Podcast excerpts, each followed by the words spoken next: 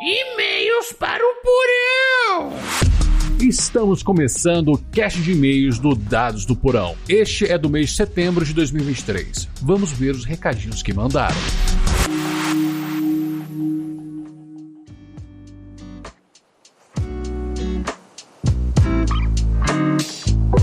Nós temos um recadinho. Excelente. Ai, que bom.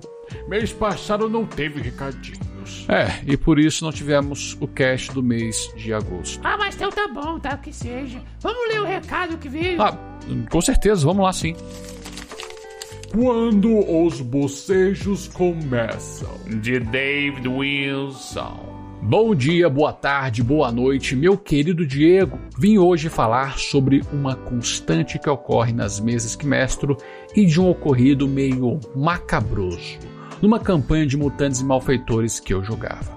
Em primeiro lugar, vale dizer que a sensação de monotonia para o mestre, pelo menos no meu caso, acontece geralmente pós um combate ou quando os jogadores resolvem parar e fazer o planejamento de horas mas principalmente quando os jogadores não avançam na narrativa para nenhum dos lados e nem para fortalecer a relação entre eles. Explicando mais detalhadamente, há momentos na campanha de fantasia medieval, com a proposta de ser sandbox dungeon crawl, que mestra atualmente, em que os jogadores simplesmente estão perdidos e não avançam para nenhum dos lados possíveis ou sequer inventam suas próprias maluquices.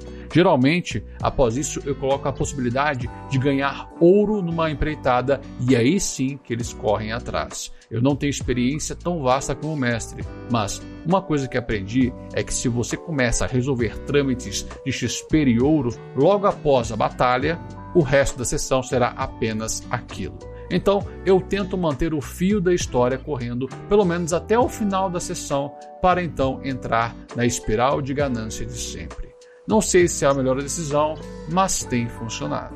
Olha, eu preciso fazer um comentário agora antes que eu me esqueça do que eu estou pensando. A sua proposta é de Sandbox Dungeon Crawl, você já relatou dessa mesa aqui pra gente, e eu não consigo tirar da minha cabeça One Piece. Como os personagens encaram os problemas diferentes a cada ilha que atracam, como eles se desenvolvem na história e no local.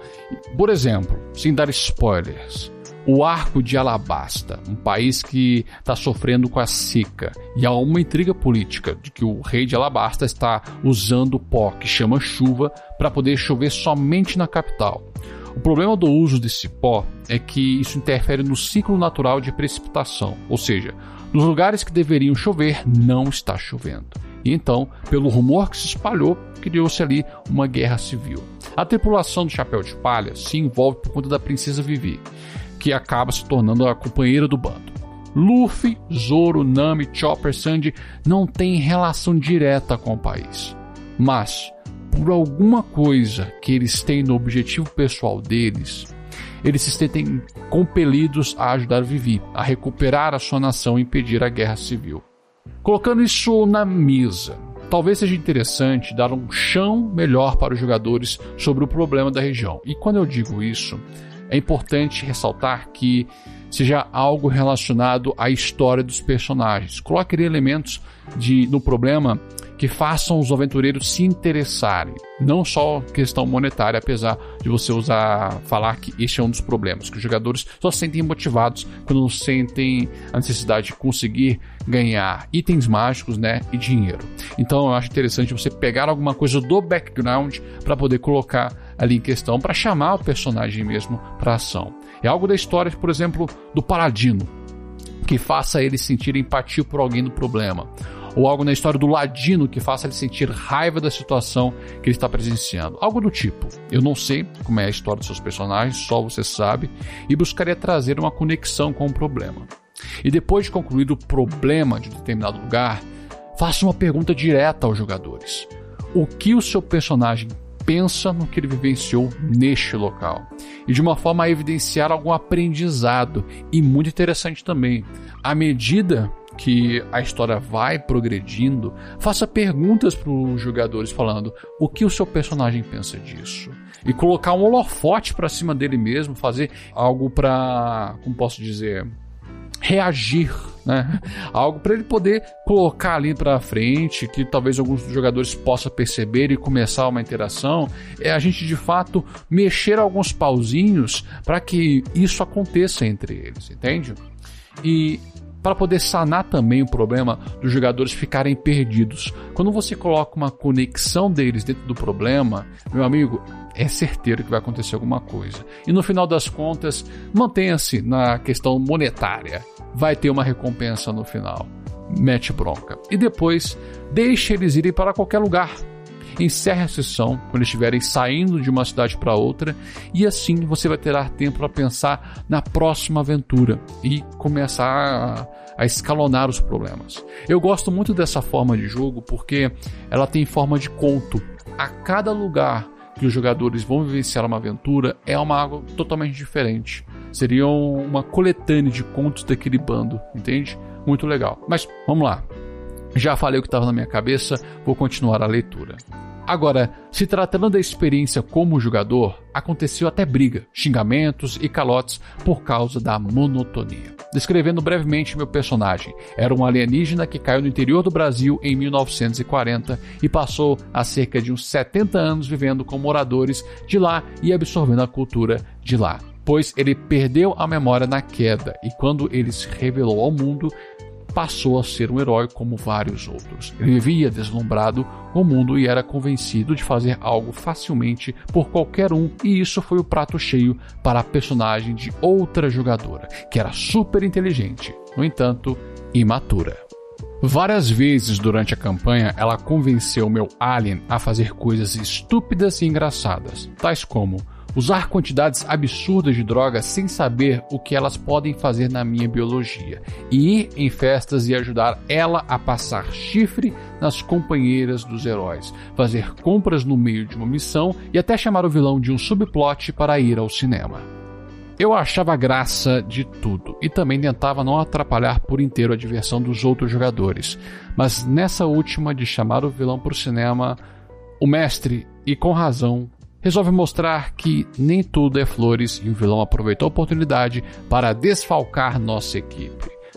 Vale dizer que num outro enfrentamento contra esse vilão, ele deu uma surra no aliado meu enquanto eu gravava tudo para o YouTube. Meu alien não era exatamente um anjo também. Ele nos encurralou num beco e me agarrou na intenção de me sequestrar, e ela, quando foi me proteger, tomou um ataque tão forte que desmaiou. Resultado: eu e ela ficamos inertes o combate todo, só observando o resto jogar. Eu tinha plena consciência que foi atrás dessa sala para me coçar, então fui me divertir comentando o combate. Ela, infelizmente, não lidou tão bem com a espera, e de fato a batalha foi longa e, entre aspas, maçante, para mim e para ela. Ao ponto que começou a bocejar e reclamar que não fizeram primeiros socorros para ela acordar logo, que ninguém mais conseguia nem se concentrar na batalha porque estava longa demais e o mestre meio que só deu de ombros. Mas os outros jogadores foram ficando impacientes com as reclamações, e um deles levanta a voz e diz: abre aspas. Para com essa! Uau! Geral ficou calado quando teve que te assistir festejar dentro do jogo por mais de uma hora. Fecha aspas. Ela ficou com mais ódio, ao ponto que só saiu sem falar mais nada e depois que ela saiu, um outro jogador a chamou de caloteira. Até hoje não sei qual a razão. e acabou que a personagem ficou em coma e meu alien ficou um pouco menos merdeiro, já que os outros heróis passaram a influenciar ele. Perdão pelo meu gigante, se pudesse dar dicas a esse pequeno gafanhoto quanto à monotonia, ou até mesmo, se for o caso de expectativas mal direcionadas durante o planejamento dos encontros. No mais, obrigado por este podcast incrível, como sempre. Que isso, David? Eu sempre agradeço quando você vem aqui mandar os seus causos, cara. Muito obrigado. Mas, olha só, bicho. Que situação, hein? Situação delicada que você me colocou. Mas ser direto. Pela forma que você escreveu, principalmente no final, era bem capaz de você e a garota estarem sendo um problema para o jogo. E você nem estava percebendo isso. Deduzo pela frase que você destacou nas aspas. geral ficou calado quando teve que assistir festejar dentro do jogo por mais de uma hora. Isso me faz pensar que o Alien e a personagem da jogadora estavam tomando toda a narrativa para si, deixando pouco espaço para os demais desenvolverem suas coisas. Eu não sei qual é o tempo médio das sessões que vocês jogavam, mas eu acho que, independentemente disso, os outros jogadores estavam começando a ficar cansados. Tanto é que quando você, ela, na verdade, deixa me corrigir, quando ela reclamou, um dos outros jogadores explodiu. E eu entendo, é um combate, vocês ficaram parados horas sem fazer nada, é realmente chato, monótono. Você está assistindo os outros jogadores jogando. E estamos aqui num dilema. O jogo estava monótono para vocês, mas para os outros ele seguia normalmente. Talvez ele estava ficando chato para eles quando eles estavam assistindo a festança, mas depois quando isso passou começou a correr naturalmente o jogo, saca? E como resolver essa situação? Enquanto o jogo corre bem para alguns, para outros está chato. Se eu fosse o narrador nessa situação, eu teria lidado de duas maneiras. Em um único ponto: o vilão nocautear o personagem dela e deixar o seu incapacitado. Eu ia fazer da seguinte forma: primeira maneira, eu teria feito o vilão causar algum efeito incapacitante, só que seus personagens não, não, não estariam fazendo nada. Na verdade, eles estariam sob o efeito de um alucinógeno muito forte. E enquanto o combate acontecia ao redor dos personagens, vocês teriam experiências profundas no inconsciente, ao final de cada round, é claro. Seria reviver memórias, fazendo interações curtas com vocês, de coisas que talvez os personagens nem se lembrassem. Seria algo que poderia até mudar a perspectiva deles. E no fim de cada round, daria a chance do personagem recobrar a consciência. A segunda maneira, ainda usando o artifício da alucinação. O vilão faz vocês se voltarem contra o grupo. O combate acontece, mas agora são vocês contra os demais.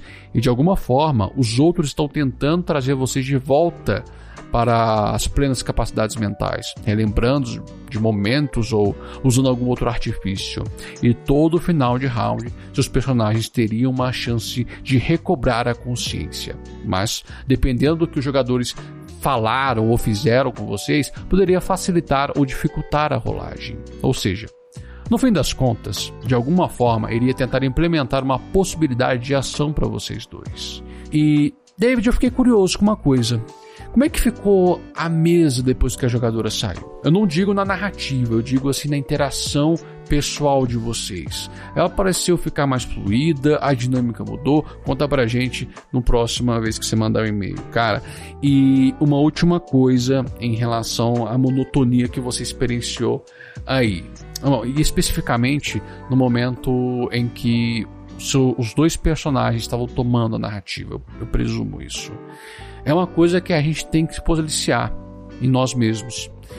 Será que eu estou tomando muito tempo? Será que eu estou dando chance para outro jogador fazer alguma coisa? E é uma coisa que eu mesmo faço e às vezes eu nem percebo que estou tomando tempo, espaço do outro jogador saca? E tenho aí 10 anos de experiências, tenho muita mais experiência do por vir, que eu tenho que falar assim, opa, pera lá, eu tenho que dar um passo para trás para deixar o outro jogador, porque a gente tem que ter essa consciência que a gente não joga sozinho, a gente tem que deixar os outros jogadores também participar daquela narrativa, participar do jogo. E, e é uma coisa assim, tempo sabe? Eu olho, olho no relógio, falo assim, caraca, já passou 30 minutos, tô nessa interação aqui, os outros não estão fazendo nada. E, meu, é claro que a gente vai abraçar o roleplay, vai deixar a coisa acontecer, mas também a gente não pode ficar preso só naquilo e às vezes, e muitas das vezes, o próprio narrador tem que se policiar também. Fala assim: opa, pera lá, já passou uns 30 minutos aqui, parece que não vai muito mais para frente, deixa eu colocar uma outra perspectiva para o outro jogador fazer alguma coisa, sabe? tá? É uma coisa colaborativa, como eu sempre falei aqui, não depende só do narrador, o jogador também tem que ter essa noção para poder todo mundo jogar bonitinho. Mas é isso. Eu espero que as dicas que eu dei aqui, tanto na primeira pergunta quanto na segunda, tenham ajudado de alguma forma. Mas eu preciso de mais contexto, cara. Eu preciso de mais contexto. Eu trabalho tudo aquilo que você me fala. E depois você me fala se teve uma melhora na, na sua experiência, É isso aí, estamos aqui para isso. E aqui encerramos o Cast de e-mails do mês de setembro. Agora vamos ver o que nos aguarda no mês de outubro. Eu te vejo na segunda. E não se esqueça dos seus dados. O jogo é no porão.